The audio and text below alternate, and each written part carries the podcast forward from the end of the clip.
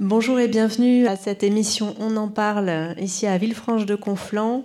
On se trouve dans le cadre du festival euh, La Clé fait son patrimoine et euh, donc euh, avec ce, collectif culturel tout neuf qui s'appelle la, Clé, on a la chance d'être accueillis à Villefranche pour fêter tout le week-end par diverses animations, spectacles et autres concerts, le patrimoine.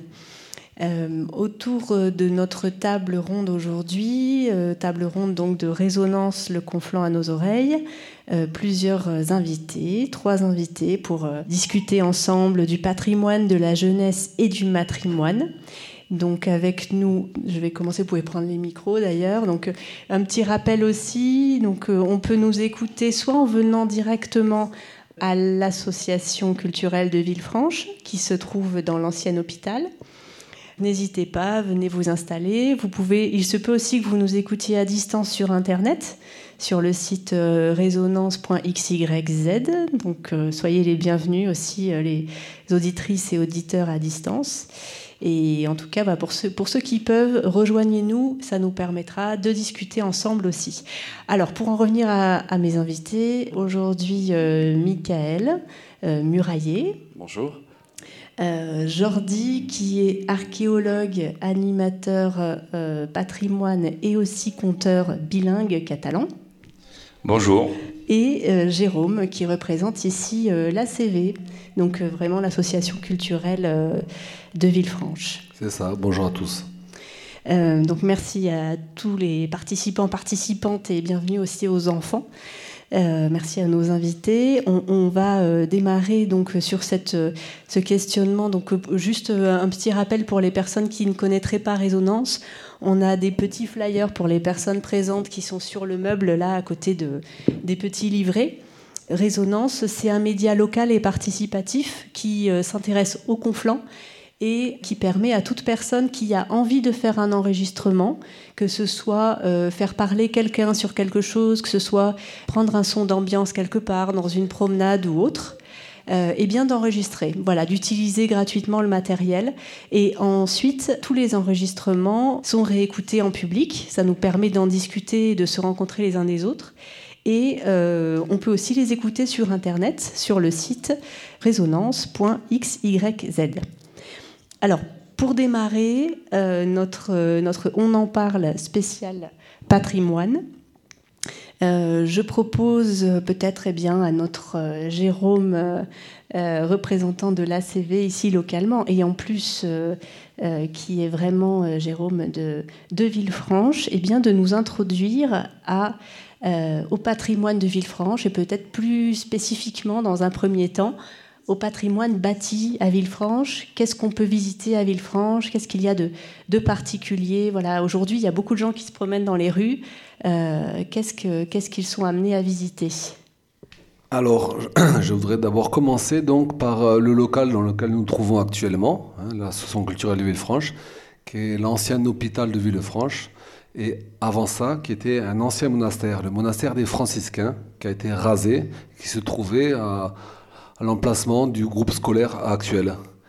Et à l'époque, donc, quand Vauban a voulu refortifier Villefranche, qui existait déjà au Moyen Âge, ils ont rasé donc euh, ce monastère, ce couvent exactement, et ils l'ont installé ici, dans ce, grand bâtiment.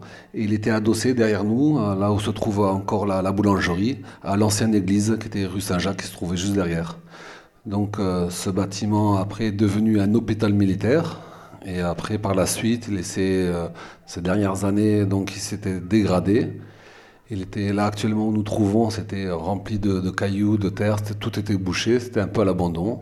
Et donc dans les années 70, il y a mon père et une équipe de bénévoles de Villefranche qui l'ont dégagé, restauré et qui en ont fait un, accueil euh, pour les classes de patrimoine et la restauration du patrimoine. D'abord sur Villefranche, les remparts, et ensuite sur les chapelles, les tours à signaux dans le Conflent.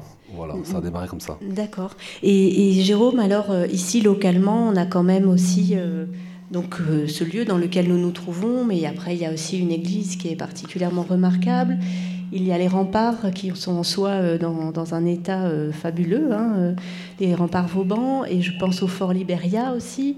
Tout à fait, j'allais y venir. Voilà, c'était Au début, ça a commencé comme ça avec euh, l'ancien maire, euh, Monsieur de Lanlong, qui, a donné donc à l'association ce local. Et à partir de là, avec euh, les classes de patrimoine, on a pu restaurer les remparts de Villefranche, les rendre accessibles au public. Donc ici, ce qu'il y a à voir sur Villefranche de Conflans, bien sûr, en dehors des remparts, il y a l'église Saint-Jacques, qui est quand même fabuleuse. Il y a la partie Pont Saint-Pierre et l'accès après au Fort Libéria, le Fort Libéria et la Cova Baster qui, fait, qui font partie donc du système de défense de Villefranche, fortifié par Vauban, existant avant et encore terminé par sous Napoléon III. Voilà. Donc euh, ensuite, euh, euh, voilà, il y a des coins dans Villefranche que les gens ne connaissent pas trop. Par exemple, toute la partie nord des remparts qui n'est pas visitable, voilà, qui est encore un peu à l'abandon. Voilà, il y a encore des salles comme ça, la crypte de l'église. Euh, des parties de, de, bastions qu'on ne peut pas visiter, euh, voilà, des galeries qui passent en dessous de Villefranche, des, des, morceaux de bastions pour monter au fort qui sont aussi euh, inconnus du public, et, le reste de la Cova Bastère dont on ne connaît qu'une seule petite partie. Voilà. Quand, quand, tu parles de tout, ce qui, de tout ce qui reste à restaurer ou de tout ce qui est... Excusez-nous pour le, le. Euh, ça, me, ça me donne envie d'interroger un peu Jordi peut-être sur euh, donc Jordi en tant qu'archéologue si éventuellement tu as envie d'intervenir. Il faut vous dire quand vous si vous n'êtes pas avec nous qu'on ne voit pas forcément les visages parce qu'on essaye de, de, garder les masques au maximum. Donc je ne sais pas si Jordi était volontaire pour intervenir, mais j'ai pensé que peut-être que oui. Euh, alors sur le bâti, moi je ne suis pas un archéologue du bâti, donc euh, je me garderai bien de me prononcer sur euh, des choses euh, que je connais un peu mais que je ne maîtrise pas. c'est peut-être juste resituer aussi la, ville franche, ben, son nom, ça vient de Villafranca, la, la ville franche d'imposition en fait. Donc une création à la fin du XIe siècle des comptes locaux pour ben, développer l'économie de la locale à l'époque.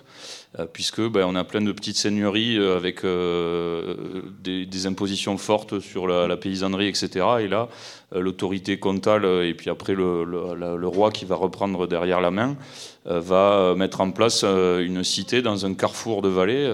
ça, on le voit bien hein, quand on, on, arrive du dessus. Euh, pour, euh, ben, pour euh, mettre en place de l'artisanat, une dynamique économique qui va le long d'une voie qui est très ancienne, la via Conflentana et via Cerretania, qui monte en Cerdagne depuis, depuis le Roussillon. Et donc c'est vrai que avant ce bâti, il y, a, cette localisation qui est importante. Et il y a aussi, je pensais juste à parler du livre des quatre clous qui est conservé à la, à la municipalité, qui est le, justement le registre de, de tous les le cartulaire voilà, de la ville, avec tous les privilèges euh, qui sont afférents à la cité et qui, qui, montrent bien cette, euh, cette importance pour la ville de, euh, de l'autorité comtale puis royale qui, qui l'a installée là. Quoi. Donc là, on est bien avant Vauban, on est au Moyen Âge, mais la ville, elle naît comme ça. Voilà. Et en termes, de, en termes vraiment précisément, alors j'ai pas les, termes moi pour en parler, mais d'architecture, de, de, est-ce que le est-ce que, Michael, en tant que murailler, tu aurais quelque chose à nous dire de ce, patrimoine bâti de Villefranche et du Conflent Est-ce qu'il y a une particularité? Ou Jérémy, qui est dans le public, qui est aussi murailler Alors, un peu. Bon, allez. Je vais sans masque, bon, mais bonjour. Euh, oui, enfin, euh, Michael et moi, nous sommes muraillés, donc euh, nous sommes surtout, euh, nous nous concentrons surtout sur tout ce qui est le petit bâti, mais petit entre, entre guillemets, ce qu'on appelle le bâti vernaculaire.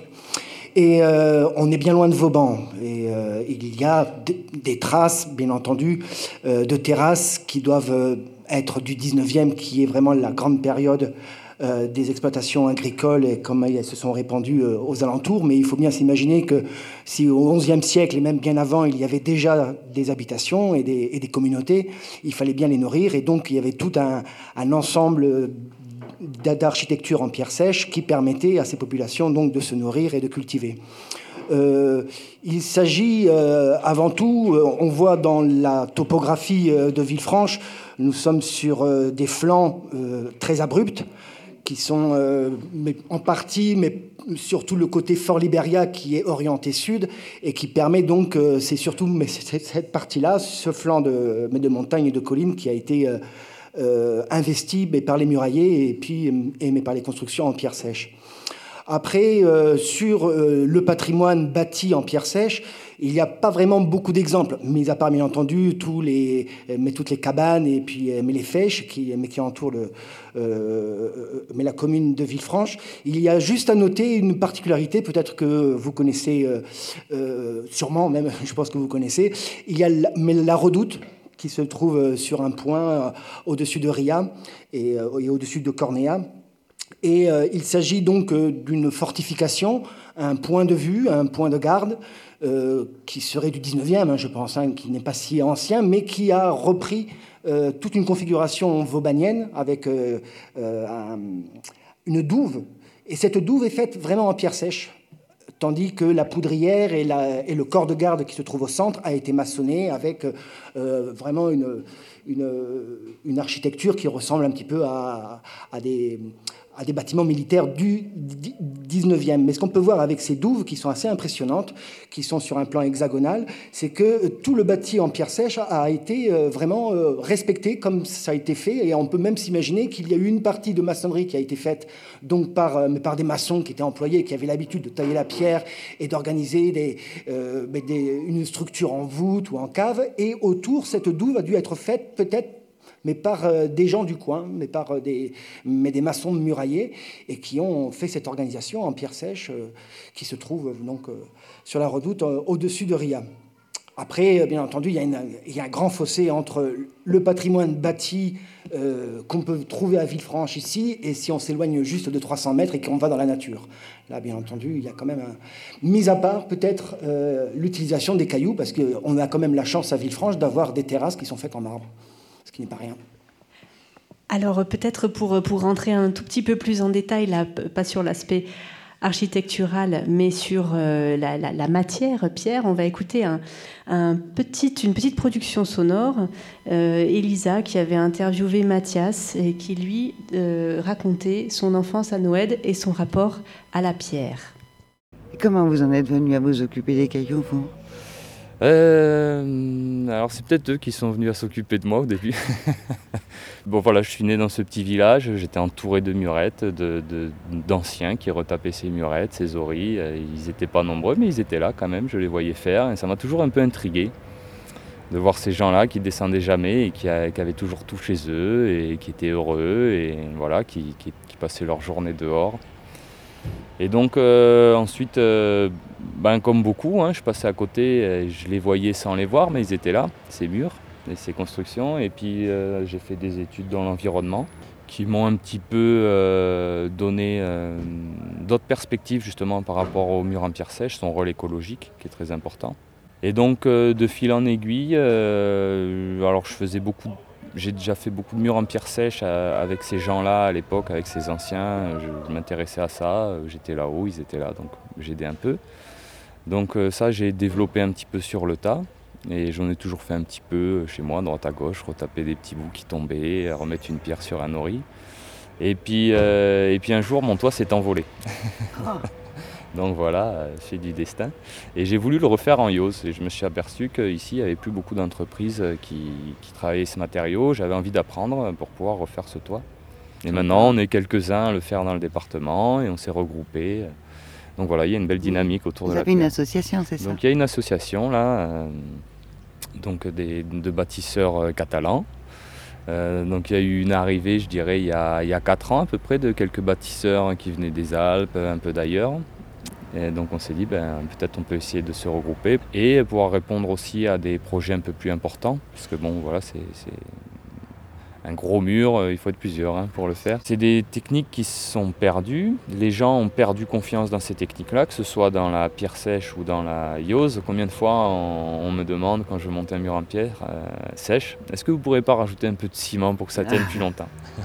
Alors bon, ben, voilà, moi je suis persuadé que ça tient plus longtemps que le ciment, mais après euh, il y a des études là-dessus qui, sont menées qui sont plutôt favorables pour la pierre sèche pour l'instant. Bon, la pierre sèche, elle a été oubliée, je pense, parce qu'il y a beaucoup de matériaux nouveaux qui sont arrivés, euh, il y a eu la facilité, il y a eu l'exode rural, euh, parce que bon, il faut savoir que c'est quand même, on dit aujourd'hui un métier, mais c'était une activité agricole.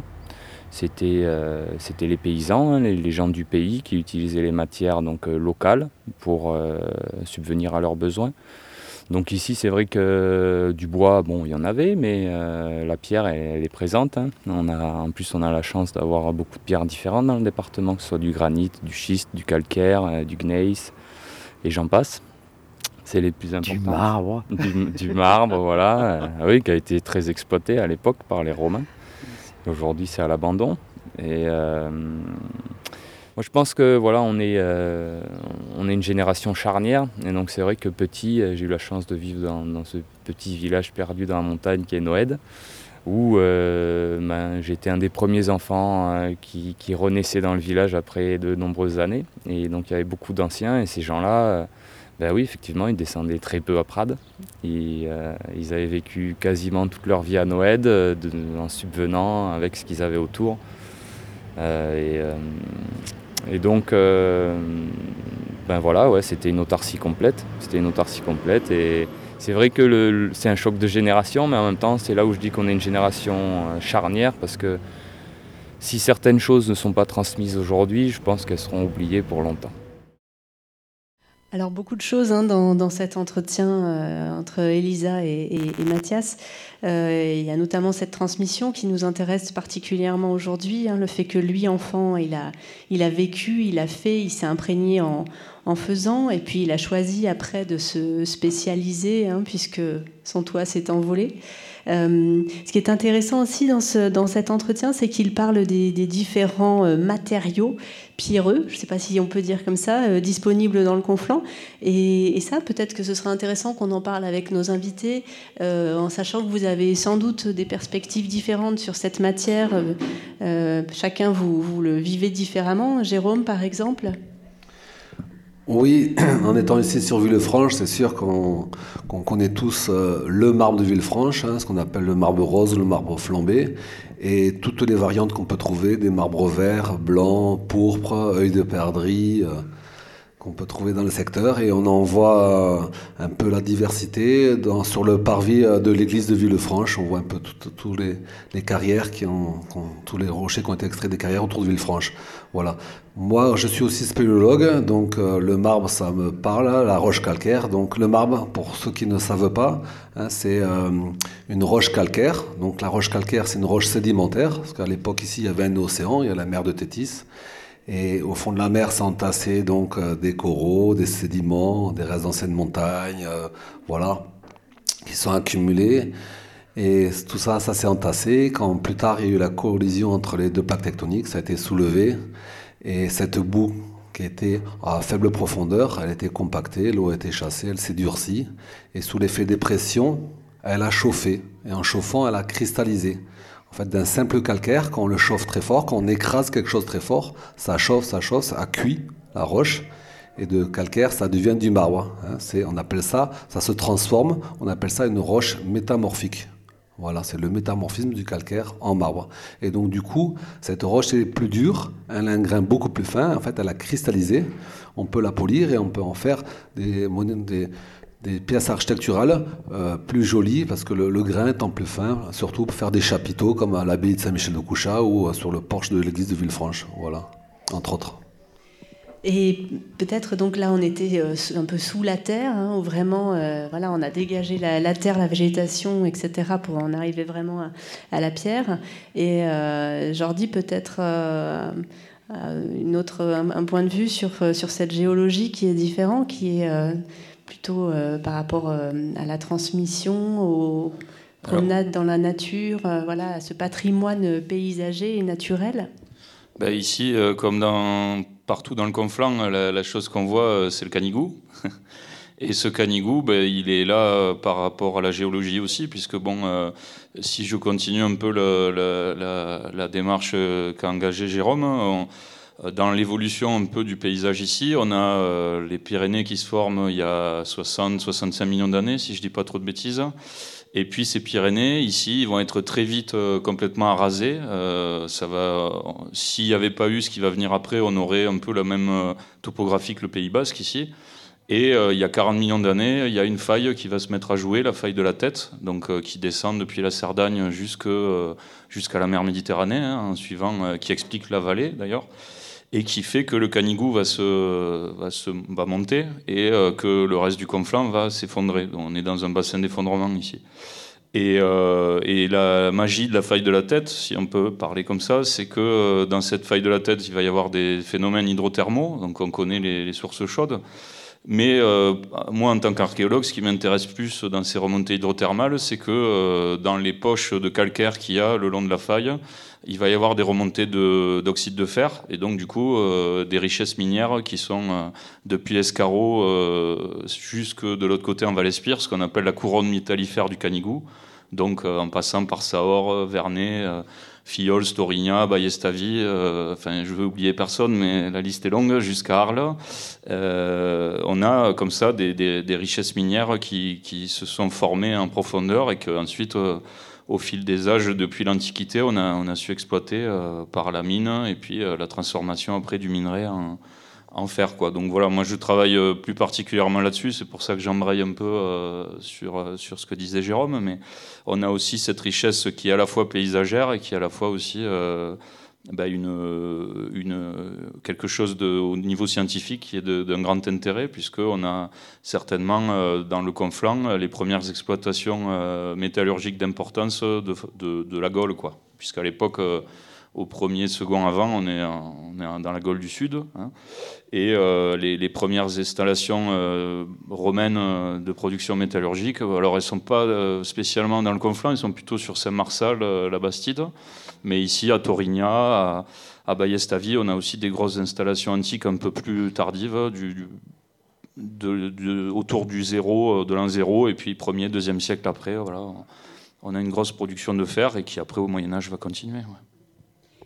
Je, je, pensais tout à l'heure, donc en parlant de toute cette, cette diversité euh, géologique, euh, les muraillés, vous travaillez donc sur du bâti, euh, je ne sais plus quel est le, le, terme précis qui a été utilisé tout à l'heure par, par Jérémy, mais euh, pas forcément donc euh, uniquement sur les églises, etc., mais plutôt sur ce qui est euh, ce qui était du, du quotidien, hein, les, les, fèches, etc. Et du coup, vous travaillez aussi avec le matériau hyper local. Euh, mmh. Donc euh, peut-être que vous pourriez nous, pour qu'on ait un petit panorama comme ça, nous donner une idée de, de, différents chantiers que vous menez ou que vous avez menés dans le Conflant, en nous expliquant comment ils sont différents les uns des autres. Eh bien, en fait, nous, on est un petit peu le dernier maillon de la chaîne, ce qui a été expliqué précédemment par, euh, par, Jordi et Jérôme, c'est-à-dire que nous sommes les muraillés, donc les utilisateurs de, la pierre au final. Donc euh, cette pierre-là va nous servir essentiellement à construire donc, des murs de soutènement en pierre sèche. Ces murs de soutènement, comme disait euh, mon ami Jérémy, vont nous servir justement à pouvoir exploiter la montagne. C'est-à-dire qu'on arrive sur un matériau qui est extrêmement brut, on a besoin de, de, de, dégager donc cette montagne. En dégageant cette montagne, on exploite le bois. En dégageant encore cette montagne, on construit des maisons. Donc on peut s'installer, créer des villages. Et en finissant justement d'aplanir euh, toutes ces fèches, ces terrasses, on peut cultiver.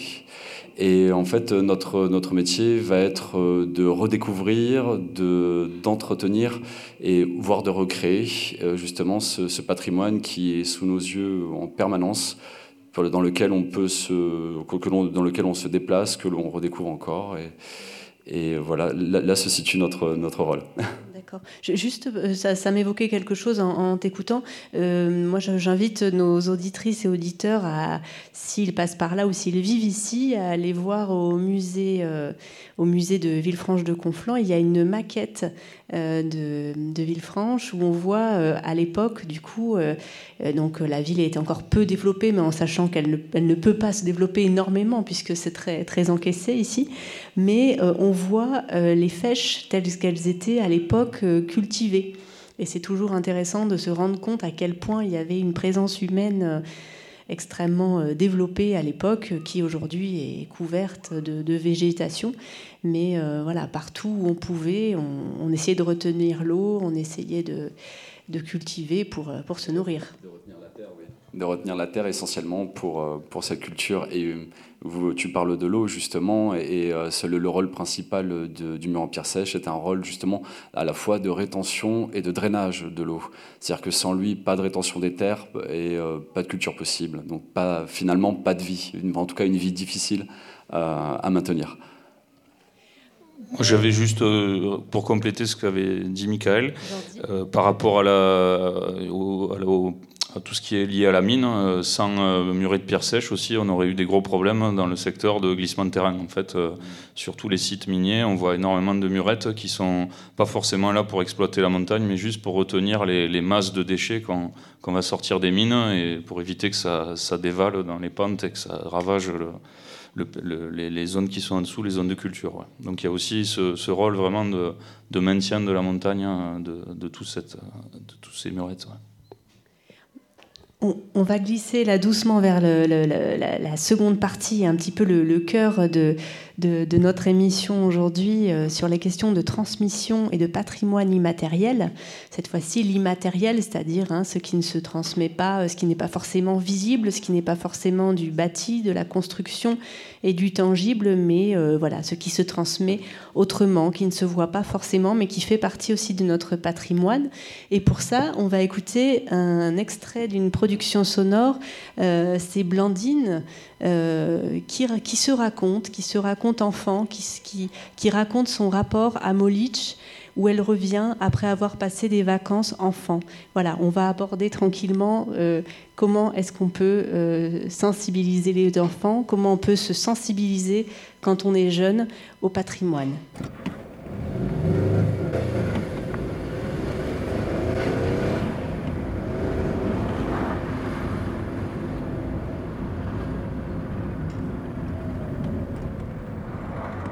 On arrivait à Molich. Les enfants, on vous avait dit que ce serait plus très long. On a chaud. Je sais au fond de moi que c'était en raison de la Castellane et de Molitch, justement, que je suis revenue, re-revenue, re-re-revenue ici. Ici, c'est acquis. Ici se dit acquis. Alors là, c'était les termes. Ce qu'on entend, c'est la fontaine des termes, la fontaine extérieure des termes.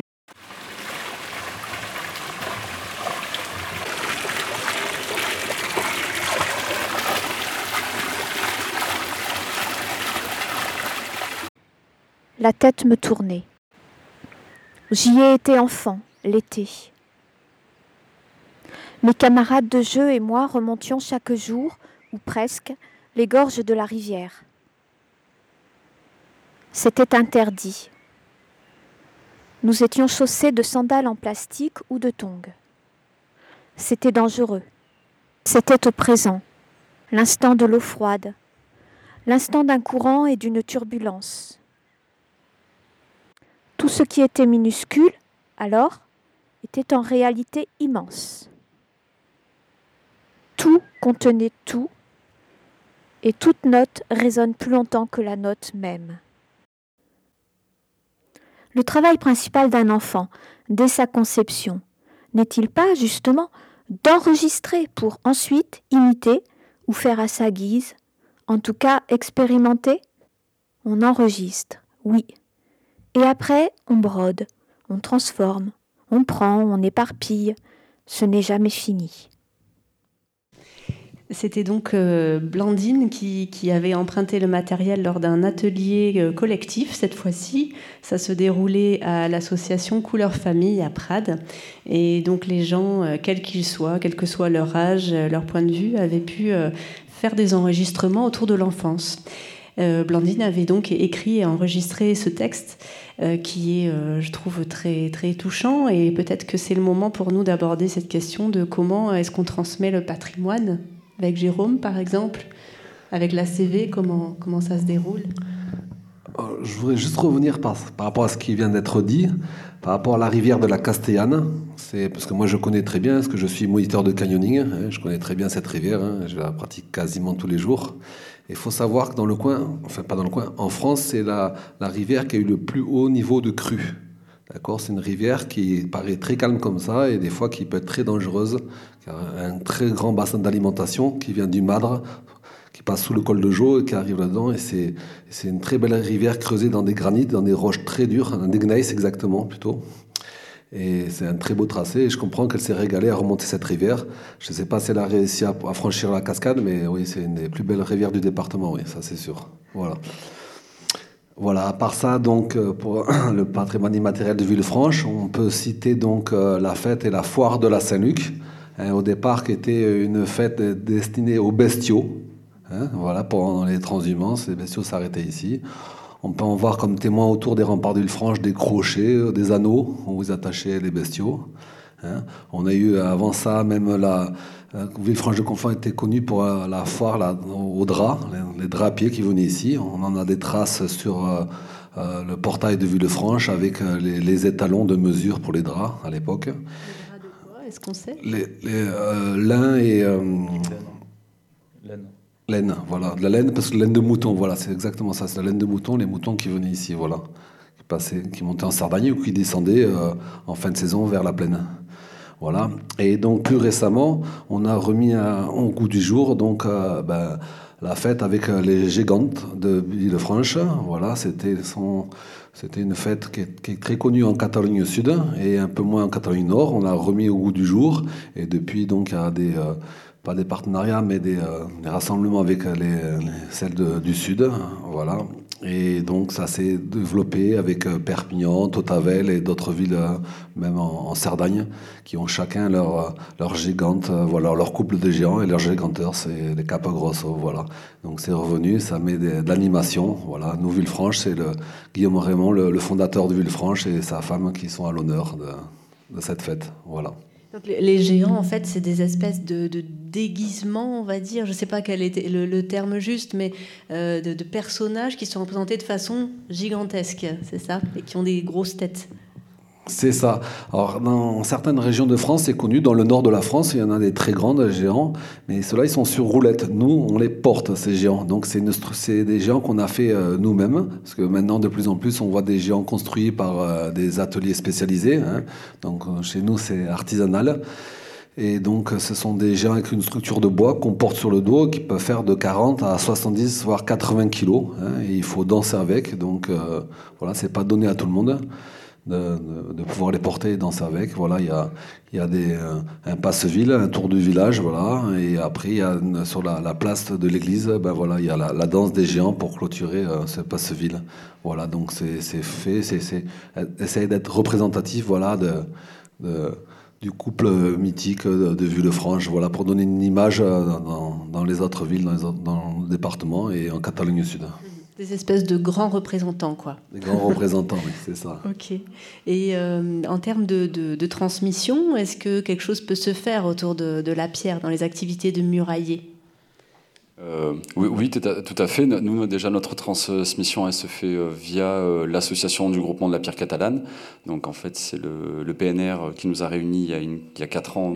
Oui, le parc naturel, régional, des Pyrénées catalanes. Des Pyrénées catalanes, qui se situe à Olette, qui nous a donc réunis pour que l'on puisse euh, travailler ensemble donc sur des projets de création et de restauration en pierre sèche et que pour l'on puisse diffuser le, la, bonne parole de, de, la pierre sèche. Puisque depuis quelques années, euh, on depuis une dizaine d'années, on s'est réapproprié ce, ce patrimoine on a ouvert des écoles professionnelles euh, et on essaie de diffuser l'information pour que ce patrimoine ne, ne, se perde pas définitivement, puisque tout euh, fait depuis euh, justement ces dix dernières années, on met tout en œuvre pour, bah, pour, pour, diffuser justement cette information-là auprès aussi du grand public, auprès des élus et aussi pour sensibiliser donc les, les gens à n'importe quel âge justement à la pierre sèche.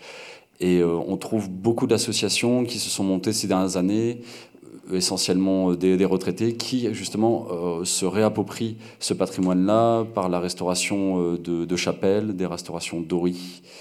Et, voilà, quoi. Donc, c'est très bien, quoi. Un petit mot, Jérémy? Oui, toujours. Oui, il y, a, la transmission du savoir-faire et puis il y a la transmission du patrimoine euh, immatériel de la pierre sèche.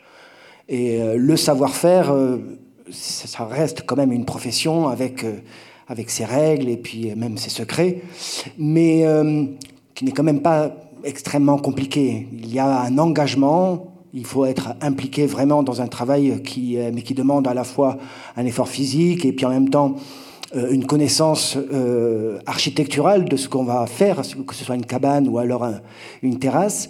Mais concernant le patrimoine immatériel, c'est-à-dire la transmission d'une connaissance, je dois avouer, et je suis désolé pour Michael, qui est pas si jeune que ça dans le métier, mais qui le commence, et de, presque de le, décevoir. Mais euh, nous sommes des dinosaures en quelque sorte. Nous ne faisons que refaire ce qui a déjà été fait et il nous manque euh, l'essentiel. C'est-à-dire l'essentiel, c'est un, sens, une raison, un, un long cheminement qu'il y a eu génération après génération. On a du mal à s'imaginer, mais par exemple, quand on, on sait que euh, euh, mais pour le granit, quand on va à Dor, par exemple, il y a eu un travail de Michel Marzluf, qui est un, archéologue euh, perpignanais, qui a fait tout un, travail sur les Pica. Il a rencontré un des derniers tailleurs de pierre vraiment à l'ancienne de Dor, et il y a toute une science qui repose, qui ne peut pas s'enseigner en fait à l'école. Il y a la science de la découpe euh, des boules de granit, parce qu'il faut savoir que le granit euh, n'est pas une roche sédimentaire, c'est-à-dire qu'il pourrait se tailler, ou encore plus facilement une roche comme le schiste, qui est une roche litée, et donc qui peut se, tailler selon un sens qui est très facile à découvrir, mais le granit également a un sens de découpe. Et c'est un sens, on peut s'en rendre compte efficacement que par le microscope, c'est-à-dire qu'il y a une orientation des cristaux qui fait qu'il est plus facile de couper une boule dans ce sens-là que dans un autre. Et ça, les anciens qui n'avaient pas de microscope avaient une connaissance. Alors c'est une connaissance qui est complètement empirique, qui est euh, presque, presque miraculeuse, et qui s'est complètement perdu. Et euh, nous sommes en train de récupérer, là aussi d'une façon empirique, tout ce savoir-faire, c'est-à-dire on est face à un, galet, il faut qu'on le découpe, on tape à droite, on tape à gauche, et à force, on commence à comprendre, à ressentir euh, comment est-ce que la pierre se comporte. Euh, mais par rapport à, à, la, frappe. Et donc il y a tout un, patrimoine immatériel qui est aussi la, la connaissance d'un terrain en fonction de la pluviométrie, de ce qu'on va y cultiver, de où trouver les pierres bonnes, mais parce que il y a effectivement il y a des murs qui sont construits avec de l'épierrement, c'est-à-dire qu'on enlève les pierres d'un terrain et avec ces pierres-là on construit, mais il y a également des endroits où il y a comme des carrières où une pierre est de meilleure qualité, qui peut se tailler, avec laquelle on peut faire des chaînes d'angle ou des dalles pour une cabane. Et ça, il y a une connaissance géologique, une connaissance du terrain, une connaissance du climat, une connaissance euh, qui pour nous autres, qui sommes finalement que des artisans, nous ne sommes pas vraiment des gens qui font du bout en bout, de bout en bout, le terroir. Nous sommes que des artisans, nous, nous, nous, ne faisons le mieux possible que de la copie. Et si on nous demandait d'aller trouver vraiment un filon de pierre exact, il nous faudrait euh, ben, passer par des gens qui connaissent, par des cartes, par... Euh, et donc, ce serait déjà un tout autre travail. Alors, euh, cette transmission, disons qu'on est encore dans une sorte de brouillard. On récupère quelques traces, quelques puzzles. Et si, bien entendu, il y a une euh, vraiment une volonté à la fois politique de remettre euh, tout le territoire en agriculture, par exemple, ou alors de faire autre chose qu'une saisie photographique et carte postale d'un paysage, mais de l'utiliser. Peut-être qu'avec cette volonté politique, eh ben, nous pourrions avoir euh, toute une un cercle vertueux avec des apprentis, avec à nouveau des connaissances. Nous autres, Michael et moi, et également Frédéric et, Pedro et Sébastien, nous deviendrons les anciens et nous pourrions divulguer quelques secrets, mais, petit à petit. Mais pour l'instant, nous ne sommes encore que nos propres apprentis. Voilà, c'est ce que je voulais dire. Dans, tout ce que tu as dit, Jérémy, j'ai beaucoup pensé. Euh, j'ai pensé à plein de choses, mais j'ai pensé notamment euh, au fait que, Jordi, pour sa transmission du patrimoine, a plusieurs cordes à son arc, justement. Hein. tu parles de connaissances géologiques, de pluviométrie, mais aussi de, euh, de la vie qu'il y a autour de ce qu'on fait. Ce mur-là, euh, quel est son sens et hum, est-ce que c'est le moment de faire le lien, euh, Jordi, avec ta démarche de transmission du patrimoine, notamment par le fait que tu travailles à la fois en tant qu'animateur euh, culturel et conteur? Le, rapport comment est-ce qu'on peut utiliser par exemple le conte? Comment est-ce que le conte peut être quelque chose d'autre qu'une histoire. Si on pouvait comparer, peut-être qu'une histoire, c'est un mur, un, conte, c'est un mur qui sert à quelque chose. Enfin, peut-être, je ne sais pas. Je te laisse réfléchir à ça à voix haute. Alors déjà, je, moi j'aimerais faire la, différence euh, pour commencer entre sensibiliser et transmettre, hein, parce que euh, je pense que dans beaucoup de ce que je fais, je fais plutôt de la sensibilisation que de la transmission, parce qu'on l'a suffisamment entendu dans ce qu'ont dit Jérémy et Michael. La transmission, c'est un apprentissage, en fait. C'est des gestes, c'est pas uniquement des savoirs, c'est des comportements, c'est une imprégnation, en fait. Et moi, j'ai pas la, j'ai pas la, comment dire, enfin, j'ai pas la j'arrive pas à trouver le mot, mais euh, je prétends pas, voilà, euh, au cours d'une balade qui va durer une demi-journée, une journée, ou un atelier pédagogique qui va durer la même, le même temps, euh, pouvoir offrir ça aux, personnes. même, c'est même la question si on peut l'offrir ou si c'est pas une démarche personnelle après de, des personnes de, le faire, d'y aller. Donc je pense que je fais plus de la sensibilisation. Euh, il y a des projets euh, d'éducation euh, culturelle qui peuvent aller vers de la transmission, mais c'est beaucoup plus long. C'est des projets d'une semaine, deux semaines. déjà là, on commence à rentrer dans quelque chose de plus approfondi. Ça a pu m'arriver de mener ce genre de projet. voilà. Donc après, la question c'est est-ce que qu'est-ce qu'on transmet quand on dit qu'on transmet le patrimoine? Moi, je, je jusque là, j'avais pas prononcé ce mot parce que c'est un mot qui me qui me pose toujours un problème, euh, dans le sens que le patrimoine, c'est l'héritage, euh, ça veut dire ça, l'héritage du père, euh, l'héritage des anciens. Donc, est-ce que le patrimoine, c'est toujours quelque chose qu'on a voulu nous léguer? Pas forcément. Si on prend des patrimoines conflictuels comme les, les, patrimoines qui sont liés à, la retirade, etc. Euh, c'est les générations qui viennent en deux ou troisième génération qui, sont là pour euh, essayer de récupérer quelque chose qu'on a voulu taire parce que c'était trop douloureux. Euh, si on prend le patrimoine lié, ben justement, vous avez parlé à tout ce patrimoine agricole des murettes. si on les a laissés à l'époque, dans les années 60, se s'embroussailler, s'embardisser, comme on dirait ici, c'est pas forcément parce qu'on avait envie de le transmettre non plus, parce que c'était une vie qu'on n'avait plus envie de vivre. Donc le patrimoine, c'est pas toujours euh, un vrai. pour moi, je préfère le mot de mémoire, euh, puisque du coup, il n'y a pas la notion d'héritage, il y a la notion est-ce que la mémoire, on peut vouloir la transmettre ou pas, mais en tout cas, on peut toujours aller la, collecter, quoi. Voilà. Donc pour moi, il y a des mémoires de pierre, des mémoires de différentes choses. Et euh, du coup, quand on parle de mémoire, on se retrouve confronté à l'histoire. La mémoire, c'est l'histoire à la sauce présent. C'est-à-dire, euh, dans l'extrait qu'on a entendu tout à l'heure, où la personne parlait de ses balades dans la rivière, elle disait qu'elle y allait en tongue. Je ne suis pas sûr qu'à l'époque où euh, elle y allait, on disait ce mot-là, en fait. Et c'est comment on se réinvente, en fait, une image mentale de quelque chose qu'on a déjà vécu. Donc c'est toujours la mémoire, quelque chose qui, qui va qui va se recréer, alors que l'histoire, dans la mesure du possible, quand on fait de l'histoire, on essaye de coller aux preuves et aux sources de l'époque. Bien, bien évidemment, on se trompe, mais au moins on élabore des théories euh, qu'on essaye d'être le, plus proche de la réalité.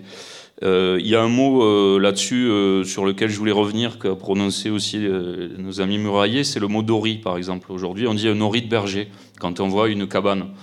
Alors qu'en fait, au niveau historique, le mot ori, c'est lié à une fonction. Un ori, c'est une cabane dans laquelle on fait du fromage. C'est pas n'importe quelle cabane de berger. C'est une cabane qui fait un certain. En fait, c'est même plus qu'une cabane, c'est un dispositif. Donc un enclos, une cabane, euh, un couloir de traite. Enfin, c'est tout un dispositif qu'on appelle ori euh, au niveau historique, hein, dans les sources euh, du Moyen Âge. Euh, et, et, forcément, par extension, euh, avec la mémoire, on a, on a appliqué ce mot à ce que les gens ici, d'ailleurs, euh, quand vous leur parlez d'Ori, un vieux berger, il vous dira chose Ori. Ça, c'est une baraque, une baraque de berger, parce que la baraque, c'est l'endroit où on dort, c'est pas un endroit où on fait du fromage. Et bon, moi, ça me pose pas de problème en soi qu'on appelle aujourd'hui les baraques des oris, mais c'est juste pour montrer la, différence qu'il peut y avoir entre histoire et mémoire et, euh, et tout la problématique du coup qu'il y a dans la transmission. Parce que dans la transmission euh, la sensibilisation on est souvent plus du côté de la mémoire que du côté de l'histoire parce qu'on on élabore un discours.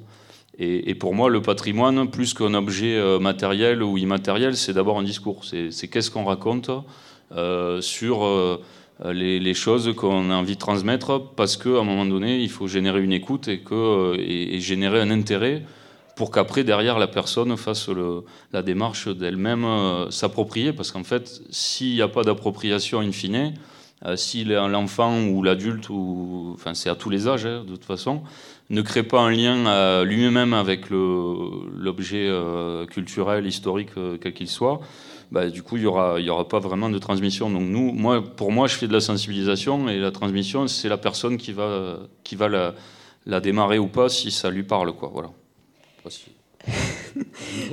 Alors, bah, justement, c'est une bonne euh, transition. Euh, tu, fais la distinction entre l'histoire et la mémoire. Euh, justement, je, pensais que c'était l'occasion aujourd'hui, puisqu'on parle de patrimoine, et que je proposais qu'on s'interroge sur le matrimoine. On arrive à la fin de, cette émission, on en parle, et je voulais proposer une ouverture sur le matrimoine. Pour cela, je vous propose d'écouter des extraits euh, d'entretiens que Timothée, euh, donc une personne qui a emprunté le matériel l'année dernière, Timothée est donc parti interviewer euh, un grand nombre, une dizaine quasiment de, dames euh, assez âgées de, son village, qui toutes euh, ont été d'une certaine façon femmes de mineurs, soit en étant petites filles, soit nièces, soit épouses d'eux. Et elles racontent un petit peu leur existence à elles et leur côté de, de l'histoire de la vie des mineurs. Jeannette Carole. Eux, ils partaient à la mine parce qu'il travaillait là-haut au, au SPAT, au Pratagante. Et le, le ramassage des, des camions, là, ils, ils, ils, venaient ici avant 6 heures. Mais le reste, c'était les, les boniches. Simone Cantal. Quand ils travaillaient à la Barnouze avant que ça ferme, toutes les femmes de mineurs allaient porter à manger au, aux mineurs. Sous le, ils mangeaient chaud, hein. Leur portait le repas de midi chaud. Euh, mon père partait à la mine, mais ma mère s'occupait de la maison, s'occupait des bêtes. On avait des poules, des lapins, un cochon. C'était la viande euh, et la matière grasse pour l'année. Josette Méric. Le matin, avant 7 heures, il fallait avoir préparé les trois musettes, les, les, les quatre musettes. La maison était, c'était des trucs vieillots qui n'avaient aucun, aucun confort. Elle, elle, se plaignait toujours des jambes, pour les femmes. Il y avait ça, et la lessive. Tous ces enfants, il, fallait il fallait laver tous les jours. Il y avait. Les bleus de travail, il fallait laver. C'est-à-dire qu'ils étaient bleus, mais à l'origine. Ça grattait, hein, pour les nettoyer. Tous les jours. Elle avait une heure précise où elle allait laver. Souvent, c'était le soir. Le soir, quand les, ils avaient mangé, qu'ils étaient tous tranquilles, elle allait laver souvent. Euh, d'ailleurs, euh, à ce moment-là, elle emportait une bougie. Je n'ai jamais vu, jamais vu ma grand-mère assise pour manger à midi. Ils étaient douze à table. Elle servait. Alors, de temps en temps, elle s'asseyait au bord du feu, à une petite, une qu'elle avait. Elle picolait, quoi, comme ça. Tu te demandes, les journées qu'elle avait fait, elle, devait se lever à, à 4-5 heures du matin, hein. c'est pas possible autrement. Hein. Comment faire tout ce travail? Yvette Margaille. En principe, c'était toujours les, femmes qui, qui se levaient, qui allumaient le feu, parce que le, à l'époque, bon, à l'époque, elle devait aller chercher du bois, des petits bois dans les bois, aussi il y en avait, moi je vous parle de très longtemps, il y en avait qui avaient des, des petites ânes qui allaient, sinon il fallait qu'elles aillent chercher du bois parce qu'elles n'avaient pas de gaz, elles n'avaient pas l'eau, il fallait aller la chercher à la fontaine. Donc il y avait plein de choses qu'il fallait que et qu'elles pensent toujours à si on était malade qu'il fallait ci, qu'il fallait ça, parce qu'il n'y avait pas de pharmacie, il n'y avait pas de docteur. Donc les premiers, pour faire les premiers soins, elles avaient toujours dans une armoire, elles avaient toujours ce qu'il fallait. Henriette Nogues. Ce n'est pas que je n'ai pas travaillé dans ma vie, hein, parce que j'ai travaillé entre la maison, euh, m'occuper de, mon papa, de mon oncle, de mon cousin. Après, donc, je me suis mariée. Après, il y avait donc mon, père, mon, mari et, les enfants. Il y avait des poules, il y avait des, des, cochons, il y avait des, lapins, des vaches même. Et il fallait s'occuper de tout ça. Et en plus, on avait des champs. On avait des champs, on avait, il fallait bien, on avait des prés et, et en ramasser et en, et en porter sur le dos, parce qu'avant, c'était pas comme maintenant. Il n'y avait pas de tracteur. Je me souviens d'avoir vu faire les chemins, les premiers chemins, où pouvait passer par exemple une charrette avec des vaches.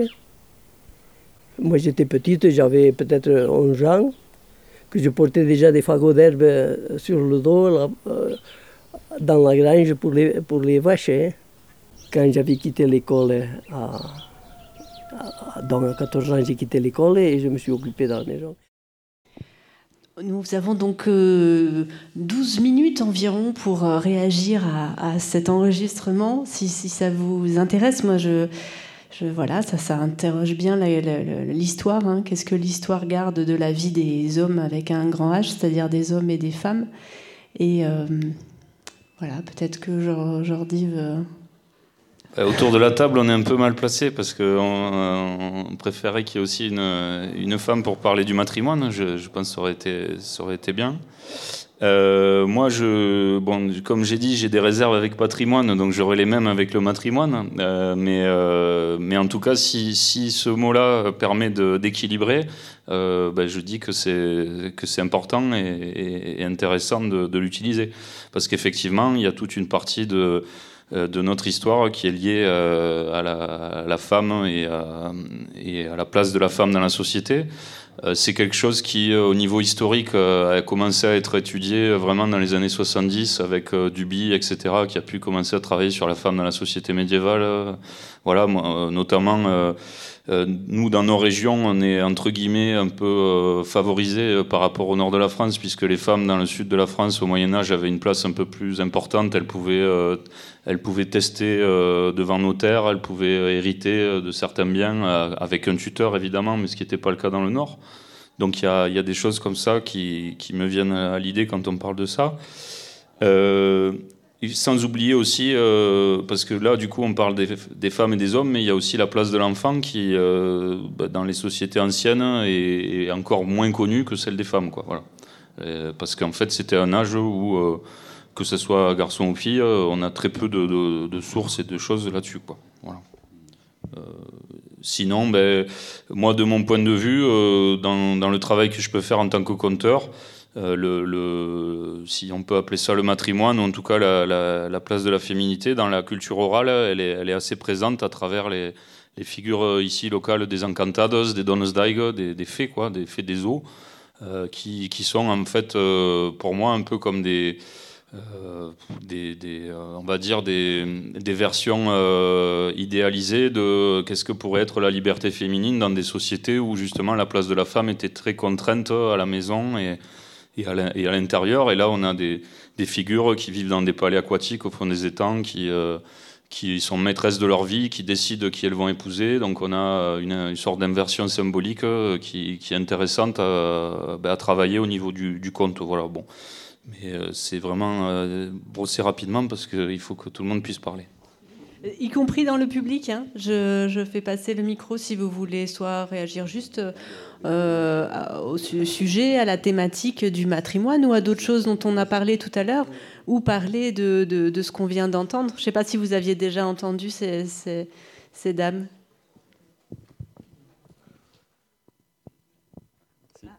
Oui, je voudrais juste saluer la mémoire de certaines de ces dames, puisque j'ai reconnu bien sûr ce sont des dames de Fiols en partie.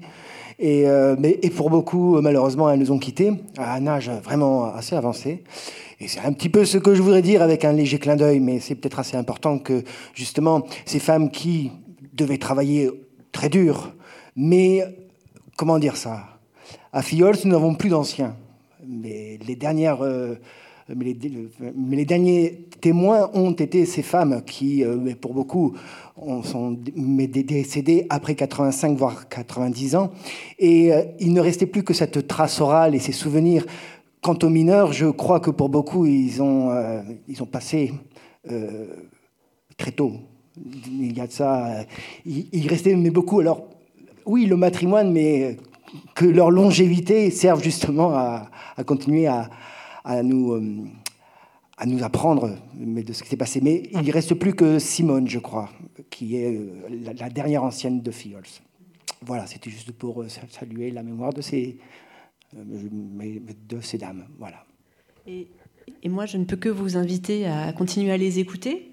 Et pour les écouter, donc, euh, vous pouvez aller sur le site de Résonance où vous allez trouver euh, euh, plus longuement des, récits de vie de, de, chacune de ces dames. Vous pourrez d'ailleurs écouter tout ce qu'on a entendu aujourd'hui et découvrir d'autres thématiques, d'autres ambiances et d'autres personnes.